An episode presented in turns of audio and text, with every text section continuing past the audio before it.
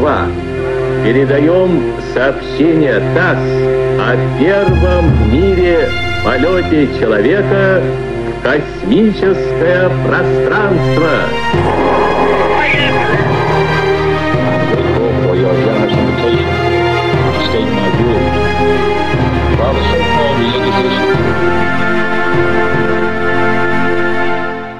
Добрый день, дорогие друзья!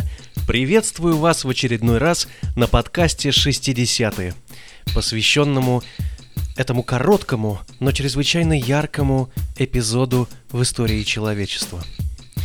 Сегодняшняя тема является, пожалуй, ключевой во всем нашем подкасте, поскольку именно в ее, в задаваемой ей конъюнктуре варились все прочие, так или иначе, напрямую или косвенно. Эта тема, отголоски которой мы имеем и в сегодняшней нашей жизни, и в сегодняшней политике, и в экономике, и в прочем. Тема эта, последствия которой мы до сих пор расхлебываем и которая до сих пор не дает успокоиться огромному количеству политологов, историков, аналитиков, профессиональных военных и э, прочих групп людей. Говорим мы, конечно же, о холодной войне. Это самый глобальный, самый серьезный и масштабный геополитический конфликт в истории человечества, который растянулся на очень длительный период и так или иначе оставил свой след в очень многих сферах жизни людей. И почему мы говорим о холодной войне именно в контексте 60-х годов? Да все просто. Дело в том, что именно в 60-х холодная война дошла до своего пика. По большому счету, никогда э, мир не был так близок еще к полномасштабной ядерной катастрофе, к полномасштабной войне. Дело в том, что когда люди говорят о холодной войне, к этому относятся как-то несерьезно. С точки зрения правовой, с точки зрения международного права, это не было войной, безусловно. Но де-факто это все-таки была война. Когда говорят «холодная война», думают несерьезно, ну что ж, никого не убивают, не стреляют, ну и пес с ним. Хотя это спорное утверждение с одной стороны, поскольку все равно стреляли и убивали, но только не американцы э, советов и не советы американцев. Но дело в том, что холодная война ведь в любой момент может превратиться в горячую.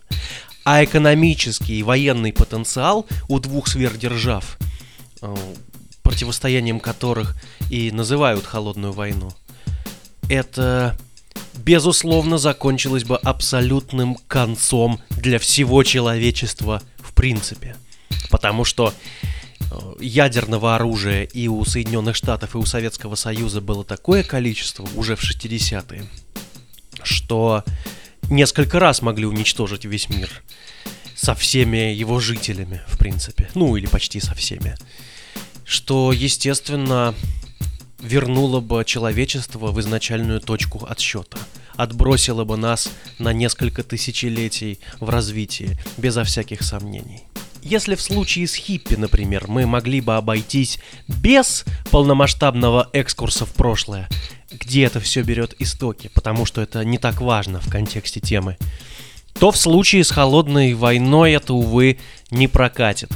Поэтому нужно немного перенестись в прошлое от заявленных нами 60-х и посмотреть, что было сравнительно недавно. А была Вторая мировая война. Самая чудовищная война, когда-либо известная человеку, с самыми кошмарными потерями, самыми э, большими последствиями для всего мира.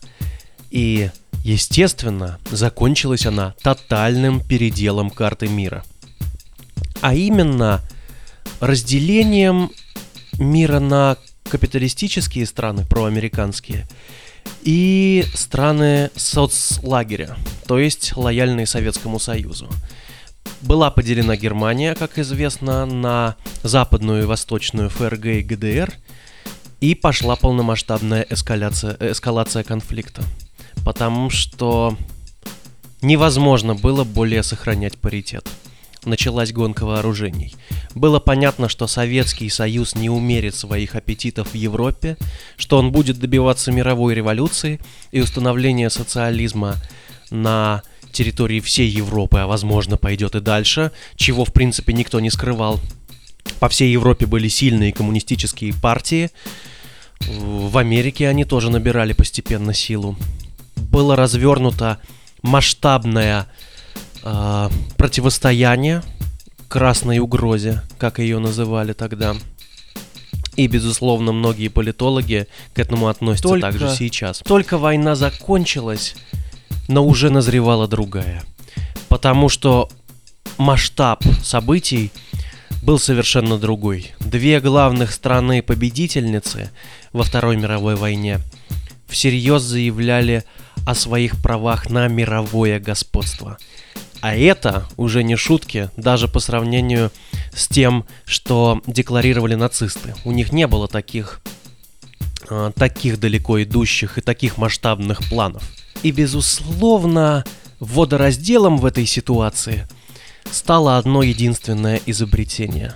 А именно, э, открытие в 1939 году э, Нильсом Бором и Джоном Уиллером расщепления атома, которые впоследствии смогли использовать, используя э, наработки нацистских ученых, американские и советские ученые смогли синтезировать свои ядерные бомбы. А впоследствии наиболее эффективным снарядом для несения ядерного заряда была всемирно признана ракета. И началась гонка на предмет того, кто их соберет больше и кто сможет больше территории взорвать. Никита Сергеевич Хрущев во время одной из встреч с американским президентом Кеннеди в шутку сказал, что мы их как сосиски делаем. Ну и может быть припугнуть, а может быть в шутку. Но американский президент не знал, что в Советском Союзе большие проблемы и с ракетами, и с сосисками. И принял это на серьезный счет. И из-за этого эскалация пошла э, двойным ходом, если можно так выразиться. Началась, началось масштабное противостояние в рамках того, кто разместит, э, кто займет наибольшее количество удобных точек для отправления этих самых ракет. В связи с чем э, усилилась поддержка советским и э, американским правительством своих режимов сателлитов, которые могли предоставить э, территории для размещения своих военных баз. В связи с этим правительство поддерживали очень много местных, так сказать, самовыдвиженцев, поддерживало локальные военные конфликты. А, одним из таких, например, была Вьетнамская война. Но их на самом деле можно перечислять множество. Та же самая Корея. И создание вот этих просоветских и проамериканских режимов с каждым разом все более и более накаляло международную обстановку. Теперь давайте немножечко от политических колуаров отдалимся и обратимся к народу. Что же в это время чувствовал он? В принципе, если... Ну, чтобы как-то это все резюмировать, можно послушать всего одну песню, а именно песню Стинга с его дебютного альбома под названием Russians. Вот это именно то, что ощущали э, американские и советские простые граждане – которые, разумеется, не хотели никого взрывать, да и по сути все-то были заложниками ситуации. Но ведь страшно, шарахались буквально от каждого самолета. И в 60-е, в начале 70-х, а, это пик всей этой ситуации был достигнут. Однако не пик в самом развитии политического конфликта. Если мы говорим о самом политическом противостоянии, и вернемся к вопросу о крылатых ракетах, которые размещали сверхдержавы на территориях стран-сателлитов, то здесь, безусловно, ключевое событие имело в 1962 году. И по сути, именно его можно брать за своеобразную точку отсчета, от которого можно э, идти к событиям. Ну, в общем, он разделил холодную войну на до и после. Потому что никогда ни до, ни после человечество больше не было так близко к ядерной войне, как во время Карибского кризиса. Все, наверное, слышали это словосочетание «Карибский кризис», но далеко не все на сегодняшний день отчетливо себе представляют, что это на самом деле было такое.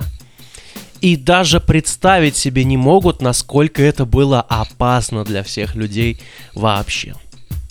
Дело в том, что американцы разместили в Турции несколько военных баз с, ну, для того, чтобы разместить там крылатые ракеты. В ответ на что э, Советский Союз, пользуясь уважением и поддержкой одного из своих главных сателлитов и лидеров э, социалистических, так сказать, преобразований э, в, в западном полушарии, обратились они к Фиделю Кастро и, и начали готовить операцию по размещению своих военных баз на Кубе.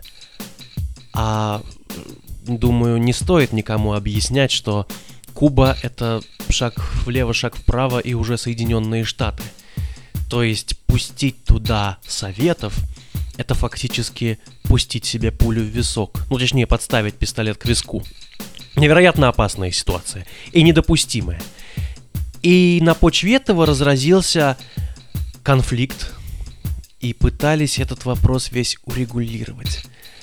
И вот здесь нужно обратиться некоторым образом к воспоминаниям советского и американского истеблишмента. Потому что советы, как можно заметить, не особо-то боялись. Они относились к американцам благожелательно, думали, они цивилизованные люди, господи, что они будут делать-то? Ничего страшного, сейчас немножко попыхтят и пойдут на попятную. Никто никого взрывать не собирается, уж последние запускать ракеты собираются американцы. Но в Пентагоне и Белом доме царила совершенно другая атмосфера. Там была паника, настоящая паника. Люди хватались за голову, были в ужасе и думали, вот-вот с минуты на минуту что-нибудь рванет. Недооценили, надо сказать, американцы. Недооценили. Посчитали, что все-таки русские это более варварский, менее образованный такой злобный народ, который, если что, может нечто подобное изобразить, исключительно ради своих политических амбиций. Никита Сергеевич Хрущев периодически будто впадал в состояние боевого ража, стучал по трибуне ботинком, кричал, что покажет американцам Кузькину мать. И, надо сказать, очень пугал этим на самом деле американский истеблишмент. В 1961 году был произведен пуск термоядерной бомбы под названием «Царь-бомба», также известный как «Кузькина мать», вслед за высказыванием Никиты Сергеевича Хрущева. Такие бомбы, нужно сказать, были бы совершенно неэффективны в боевых условиях. И никакой бы не сыграли роли, начнись полномасштабный военный конфликт. Однако сама по себе эта акция – чрезвычайно накалила международную обстановку.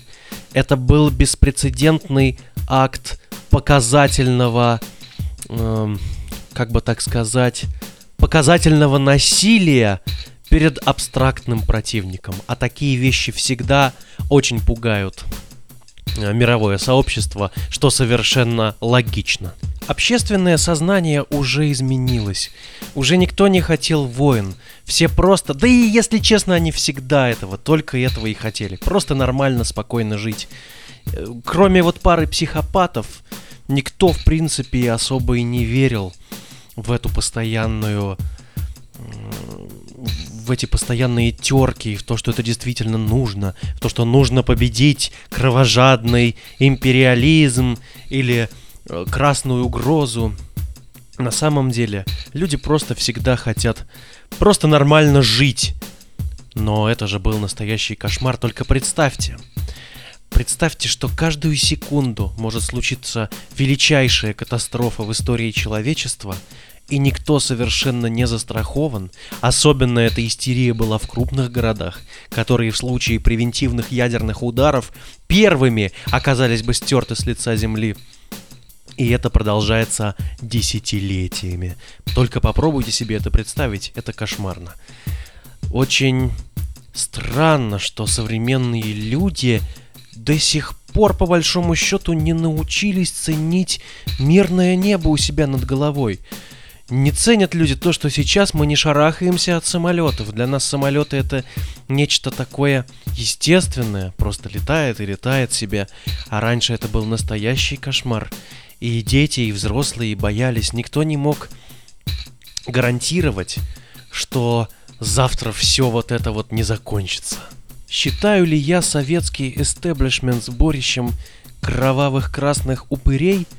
Безусловно, нет. Считаю ли я, что американский эстеблишмент был представлен в виде кошмарных э, э, империалистов, беспощадных буржуа, которые хотят включить в один общий рынок все и вся и зарабатывать деньги на этом, тоже не считаю. На самом деле, никто не хотел друг другу зла. Международная обстановка накалилась и дошла до такой до такой точки исключительно благодаря тому, что некоторые элиты были безумно жадными до всего этого. И некоторые политики еще в 50-е, такие как Сталин, хорошенько постарались для того, чтобы произошла вот эта вот эскалация. А по сути, и советское правительство, и американское были всего-навсего заложниками ситуации. За исключением, повторюсь, некоторых психопатов, которые есть всегда и везде в подобных ситуациях, которые как стервятники пытаются извлечь свою собственную выгоду из всякой сложившейся ситуации. Огромное счастье для всего человечества состоит в том, что нашлись здравомыслящие люди, которые вовремя оторвали руки своих политиков от красных кнопок, которые остановили попытки возможного начала, начала превращения холодной войны в горячую, в невероятно горячую, э, подогретую урановым топливом, плутонием и ракетными шахтами и прочими атрибутами, так сказать. Безусловно, отголоски этого конфликта мы слышим и сегодня. Периодически некоторые сумасшедшие политики бравируют все теми же формулами, непрекращающиеся гонки вооружений, накаляют международную обстановку, э, создают всякие прецеденты для начала военных действий, ссорят страны между собой. Безусловно, происходят различные конфликты, будь то там сбили самолет, или там случайно произошла стычка на границе каких-то моряков, или чего-нибудь подобного. Но мы должны быть счастливы, что больше, скорее всего, не повторится такой кошмар, который имел место тогда. Такой уровень напряженности в обществе. Вот только представьте, что вы находитесь э, в доме, в закрытом каком-нибудь э, в каком-нибудь помещении, где люди сидят и ждут постоянно, что вот-вот на них упадет бомба. Только представьте, как эти люди могут рассуждать, что у них может быть в головах. Это же совершенно невозможно среди таких людей находиться. Это чрезвычайно давит на психику, и страдают от этого все без исключения. А тогда это имело место в общемировом масштабе. Поэтому я осмеливаюсь называть холодную войну самым глобальным геополитическим конфликтом, когда-либо известным человечеству. Сегодня вот пойдите на улицу, спросите любую бабушку на лавке, что она думает по поводу политической ситуации в мире – и вы обнаружите, что эта бабушка, скорее всего, будет геополитически в несколько раз страшнее любого Гитлера, потому что она будет вообще вам говорить, что нужно этих взорвать, этих расстрелять, все такое, пред, предлагает радикальные решения. А вот образованное в целом человечество, цивилизованное, и политика как дело, как ремесло, как международная практика, она прошла через вот эту вот фазу грызни уже давно. И последним таким серьезным опытом, который научил политиков всего мира быть осторожнее со словами и с действиями, что за все придется рано или поздно ответить, что чудовищному риску подвергаются вообще все, вот именно этому всему научила мир холодная война. Некоторые американские политики нагнетали ситуацию, были до мозга костей антикоммунистами и мечтали, чтобы конфликт наконец-то вошел в активную фазу, такие как Юджин Маккарти. Но все-таки среди них были и крайне умные и прозорливые люди, которые понимали, что, в общем-то, это будет капитальная катастрофа. И главным предводителем, вот предводителем всего этого блока который ставил вопрос именно так, что это недопустимо, и шел на попятную перед Советским Союзом, поэтому всем казалось, что он демонстрирует мягкотелость, а он просто был разумным человеком. Это, безусловно, Джон Кеннеди, американский президент.